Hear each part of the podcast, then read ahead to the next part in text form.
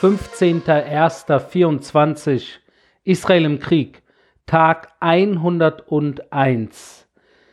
Heute hatte ich im Laufe des Tages Situationen, es ist wirklich absurd, muss ich sagen, aber es ist äh, tatsächlich, heute ist mir es wirklich aufgefallen, Situationen, wo ich gelacht habe und mir kurz nachdem ich angefangen habe zu lachen, habe ich mich irgendwie schlecht gefühlt, dass ich lache. Und bin in mich gegangen und habe mich selbst gefragt, ob es okay ist, dass ich lache, dass ich vielleicht einen Glücksmoment habe. Und das sind so äh, Situationen, die mich heute sehr irgendwie bewegt haben, sehr große Fragenzeichen irgendwie äh, vor meinen Augen, wie überhaupt ich in meinem Leben nach 101 Tagen äh, des Krieges und auch der Geiselhaft nach wie vor von 136 Geiseln ähm, wie ich da eigentlich auch normal lachen kann, ohne irgendwie mich schlecht dabei zu fühlen. Und gerade heute äh, sind natürlich auch äh, seit gestern äh, Videos von der Hamas veröffentlicht worden von drei Geiseln und zwar von Noah Argaman. Das ist das Mädel, äh, die auf dem Motorrad entführt wurde. Ihr könnt euch bestimmt daran erinnern. Von Tal Tversky und von Yossi Sharabi. Und äh, in diesen Videos äh, hat man erst gesehen, äh, dass sie am Leben sind. Man weiß natürlich nicht, von wann die Videos sind. Und im letzten Video, was heute veröffentlicht wurde, sieht man äh, Leichen. Zwei Leichen von den zwei Jungs, von Tal und von Yossi. Und man hört Noah Argaman, das Mädel, wie sie sagt, dass angeblich die zwei Jungs getötet wurden durch israelische Angriffe. Das ist natürlich im Rahmen der psychologischen äh, Terrorkriegsführung der Hamas äh, nichts Neues, dass sie das tun.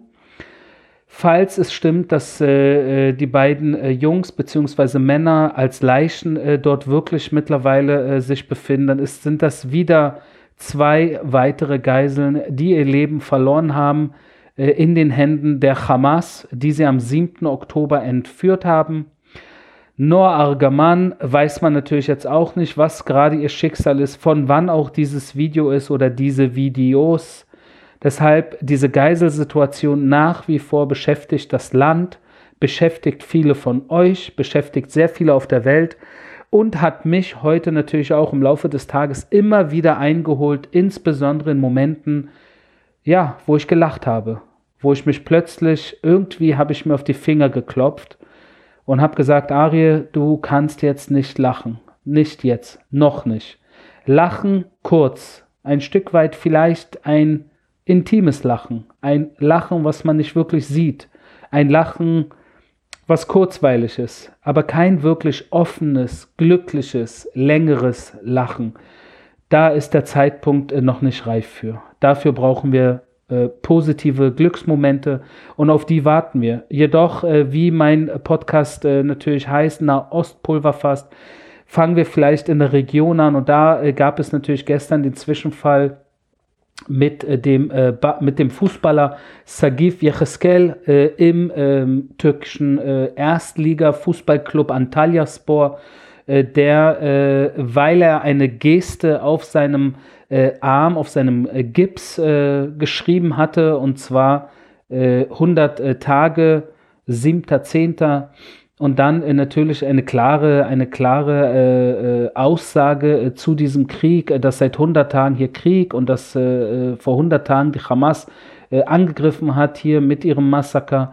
Und für diese Geste, sage ich jetzt mal, zu 100 Tagen Krieg und Geiselnahme äh, wurde er äh, gefeuert von seinem Club und daraufhin festgenommen tatsächlich. Jetzt erst vor kurzem ist er in Israel eingetroffen äh, über äh, ähm, ja, geheime Kanäle kann man sagen, also nicht äh, öffentlich, sondern äh, hinter geschlossenen Türen hat es geklappt, dass er aus der Türkei ausgewiesen wurde, ihm also nichts Schlimmeres angetan wurde und er jetzt in Israel gelandet ist, zum Glück in Sicherheit ist, doch es zeigt das Absurdum, das Absurdum in dieser Region, wo der Antisemitismus, der Israelhass, der Judenhass, wie heftig es doch ist, wie heftig, dass in der Türkei Erdogan es geschafft hat, die Massen und das gesamte System so dermaßen äh, in Richtung Hamas äh, zu lenken und der Antisemitismus, der dort jeden Tag äh, wirklich an allen Ecken zu spüren ist, insbesondere natürlich über die türkischen Medien, die vom Staat kontrolliert werden und auch in teilweise natürlich in, in allen möglichen Schulunterlagen im Bildungsministerium dort der Türkei. da ist es gang und gäbe, äh, dass äh, Juden dort als etwas Schlechtes gesehen werden, Israel als äh, mittlerweile als Feind wahrgenommen wird dort. Und das ist eine wirklich besorgniserregende Entwicklung in der Türkei. In den 90ern, als ich in Berlin aufgewachsen bin, gab es sehr viele Türken. Die gibt es auch bis heute noch zum Glück. Ich bin mit Türken befreundet nach wie vor. Säkulare Türken, äh, die natürlich äh, mit Israel äh, sehr oft sehr eng befreundet sind, auch mit Juden überhaupt kein Problem haben. Aber der Islamismus in der Türkei, seit Erdogan an die Macht gekommen ist, der hat aus der Türkei, aus großen Teilen der Türkei leider, ja, man kann fast schon sagen, ein, ein, eine Art Iran gemacht. Ja, oder es bewegt sich in Richtung Iran. und das ist sehr, sehr bedauerlich. Wir gehen äh, kurz nach Gaza, äh, wo natürlich äh, äh die Kräfte, die verschiedenen Einsatzkräfte dort vor Ort äh, den Kampf, äh, wie ich schon mehrmals gesagt habe, ins zentrale und südliche Gazastreifen verlegt haben. Dort hat die Brigade 646 im Lager Nuseirat, befindet sich im zentralen Gazastreifen, hat dort operiert und operiert dort nach wie vor. Und die haben dort eine Einlage zur Herstellung von Mörsergranaten und eine Fabrik zur Raketenproduktion und Waffenproduktion in einem Gebäude einer humanitären Organisation äh, entdeckt. Ja, das im Lager Nuseirat könnt ihr euch auf der äh, Landkarte angucken, den Gazastreifen kurz ransuchen, irgendwo da in der Mitte, äh, nicht weit weg von El Bureij, äh, was ich natürlich auch die letzten Tage immer wieder angesprochen habe. Zudem sind auch äh, Einsatzkräfte dort auf zehn Hamas-Terroristen gestoßen, die festgenommen wurden in einer Schule. Äh, und äh, das natürlich, um äh, sie weiter zu verhören. Jeder Terrorist, der festgenommen werden kann, könnte Gold wert sein, um natürlich Informationen durch ihn zu bekommen über die Terrorinfrastruktur, über die Tunnel, über Raketenabschussrampen, über Waffendepots, über Waffenherstellungsfabriken, über die Terrorköpfe selbst und natürlich am aller, allerwichtigsten über die Situation der Geiseln. Äh, auch auf diesem Gelände äh, der Schule, wo die Terroristen festgenommen wurden, auch wieder ein Waffenlager mit einer Vielzahl von Waffen. Also auch hier in diesem Rahmen natürlich immer wieder so ein bisschen Déjà-vu für viele von euch. Schule, Krankenhaus, Moschee, äh, Terroristen, das alles in einem Satz hätten wir uns vor dem 7. Oktober nicht in diesem Ausmaß vorstellen können, doch mittlerweile überrascht uns absolut gar nichts im Rahmen der, Lauf, äh, der, laufenden Bemühungen, Informationen proaktiv zu veröffentlichen und der Öffentlichkeit auch zugänglich zu machen, wurden vorläufige Daten über den Krieg auf einer IDF-Webseite hochgeladen, also die idf.il. Äh, Seite. Wenn ihr da raufklippt, dann habt ihr dort äh, sehr viele Daten, die könnt ihr euch angucken. Also zum Beispiel Anzahl von eliminierten Terroristen, das auch zum Beispiel unterteilt in, in die verschiedenen Brigaden und Bataillone und und Gebiete im Gazastreifen, verhörte Personen, Raketenbeschuss, Statistik in diesem Bereich natürlich, dann getroffene Ziele, operative Daten in verschiedenen Gebieten und Kommandos, äh, alles, was im Bereich der humanitären äh, Bemühungen äh, natürlich sich bewegt, was äh, einer der äh, größten äh, Bemühungen sind natürlich, Reservisten, alles im Bereich der Reservisten, Opfer, Verwundete und so weiter und so fort. Also sehr viele Daten abrufbar auf idf.il. Schaut da gerne mal rein äh, und äh, das könnte für den einen oder anderen von euch oder die eine oder die andere natürlich äh, äh hilfreich sein. Äh, kurz äh, Richtung Norden, wo natürlich gestern es zu einem Zwischenfall kam, der bekannt wurde, dass eine Panzerabwehrrakete von der Hisbollah äh, auf ein äh, Ort, ein Moschaf äh, im Norden äh, Israels, Kwar Yuval heißt der Ort, hat dort ein Haus getroffen und äh, einen Sohn und seine Mutter getötet. der Sohn hieß Barak Ayalon und seine Mutter Miri Ayalon leider zwei Tote in diesem Angriff. und das ist eine bedauerliche Situation, weil der Norden Israels wirklich mittlerweile äh, sehr, sehr unsicher ist. Man kann dort nirgendwo sich frei bewegen. Äh, und es ist, äh, kann man äh, so sagen, eine weitaus problematischere Situation mittlerweile im Norden Israels zu sein, als im Norden, im Süden Israels. Warum? Weil im Süden Israels die Hamas ja nach wie vor vereinzelt Raketen auf Israel abfeuert aber natürlich diese Raketen in den letzten Tagen auch insbesondere im Raum Ashdod zum Beispiel, wo ich Familie und Freunde habe, äh, die mir davon erzählt haben. Äh, das sind im Endeffekt Raketen, die abgeschossen werden und dann hat man äh, Sirenen, die angehen und man hat eventuell 30 Sekunden, um sich in seinen Luftschutzbunker zu begeben.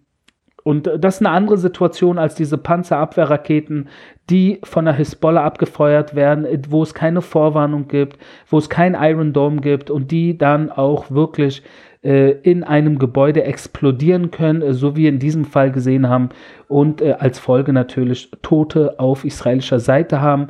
Äh, wie lange kann Israel in dieser Situation leben? Ja, wie lange kann man äh, da ruhig bleiben? Wir sind nach wie vor als Staat, als Demokratie, als souveräner Staat, äh, wenn ich das so, wenn ich kurzen Abstand äh, nehme zu allem, was hier passiert, habe ich im Gefühl, wobei das natürlich für all die Antisemiten auf der Welt äh, anders aussieht, aber ich kann euch sagen, für mich wirkt es, dass wir sehr zurückhaltend sind. In Sachen Hezbollah sind wir sehr zurückhaltend und auch in Sachen äh, Hamas und islamischer Dschihad im Gazastreifen sind wir über die letzten drei Monate sehr langsam, sehr besonnen äh, vorgegangen, um natürlich, soweit es geht, präzise zu sein. Gestern Abend gab es einen Aufruf äh, vom äh, Sprecher des militärischen Armes der Hamas im Gazastreifen. Der Mann heißt Abu Ubaida. Äh, auch seine Tage sind gezählt und der hatte gestern zu 100 Tagen Krieg äh, hatte aufgerufen, äh, die Palästinenser, äh, die mit der Hamas die, die Situation ähnlich sehen oder sogar Hamas-Mitglieder sind, zumindest hat er alle Palästinenser aufgerufen, im, im Westjordanland, in Judäa, Samaria Terroranschläge auszuführen.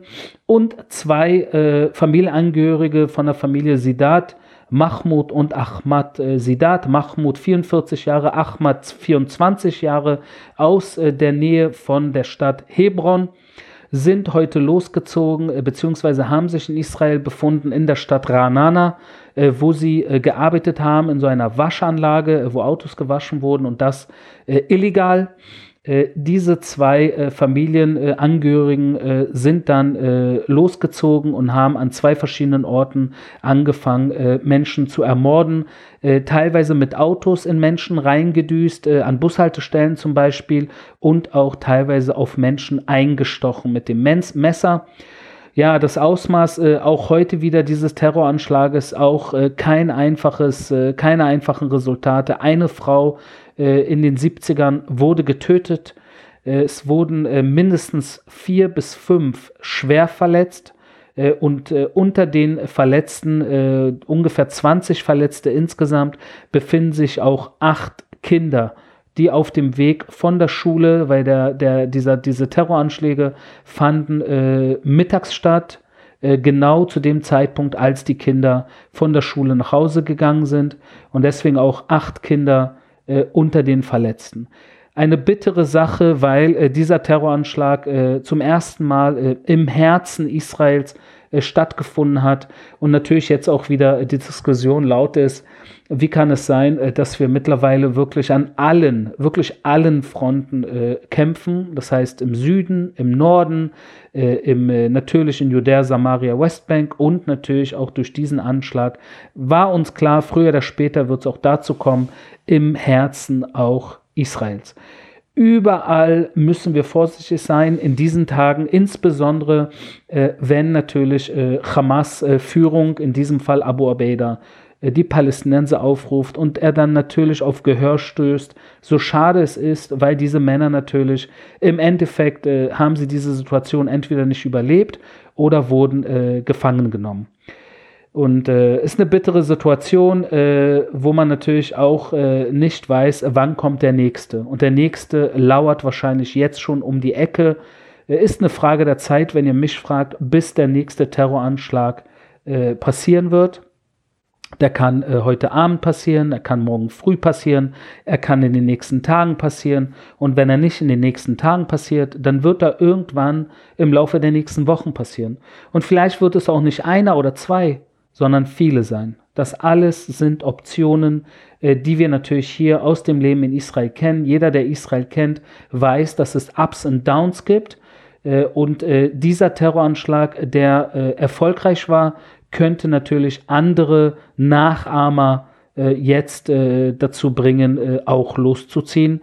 Das Problem bei diesen Einzeltätern, das kennt ihr auch natürlich aus Deutschland oder aus anderen Gebieten auf der Welt, kein Geheimdienst auf der Welt äh, kann Einzeltäter, die plötzlich, äh, wenn sie irgendwie schlecht aufgestanden sind oder in den letzten Monaten Wut haben oder irgendwie sonst wie gerade irgendwie indoktriniert wurden oder in der letzten Zeit irgendwelche Bilder gesehen haben oder irgendjemand ihrer entfernten Familie irgendwie verletzt wurde oder getötet wurde, aus welchen Gründen auch immer, und sich dann an einem Morgen dazu entschließen, das Messer in die Hose zu packen, irgendwo dann mit dem Messer auf jemanden einzustechen, sein Auto zu nehmen und damit dann auf Kinder an einer Bushaltestelle äh, auf sie raufzufahren und sie zu ermorden, zu überfahren.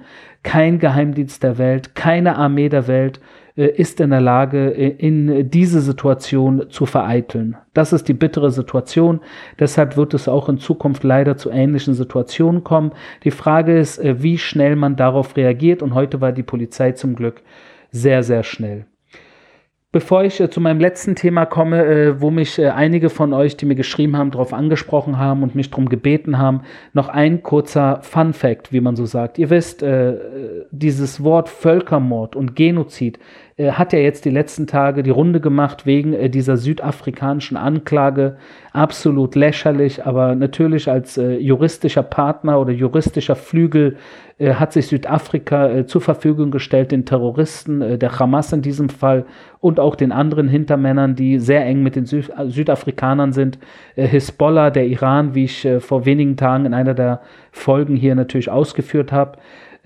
Und da natürlich dieses, dieser, dieser, diese Anklage des Genozid und des Völkermordes allgemein äh, an den Palästinensern ist so dermaßen lächerlich, äh, dass wenn man sich kurz anguckt, äh, in den Gazastreifen, wie dort die, der Bevölkerungswachstum ist, ja, und jetzt macht die, die Ohren auf, in den letzten 16, 17 Jahren seit die Hamas dort den Gazastreifen äh, in die Hände genommen hat, äh, seitdem die Regierung stellt, hat sich der Gazastreifen äh, von der Bevölkerungszahl fast verdoppelt. Ja, also allein in den letzten 16, 17 Jahren äh, ist die Zahl der Palästinenser im Gazastreifen um knapp eine Million Menschen gestiegen.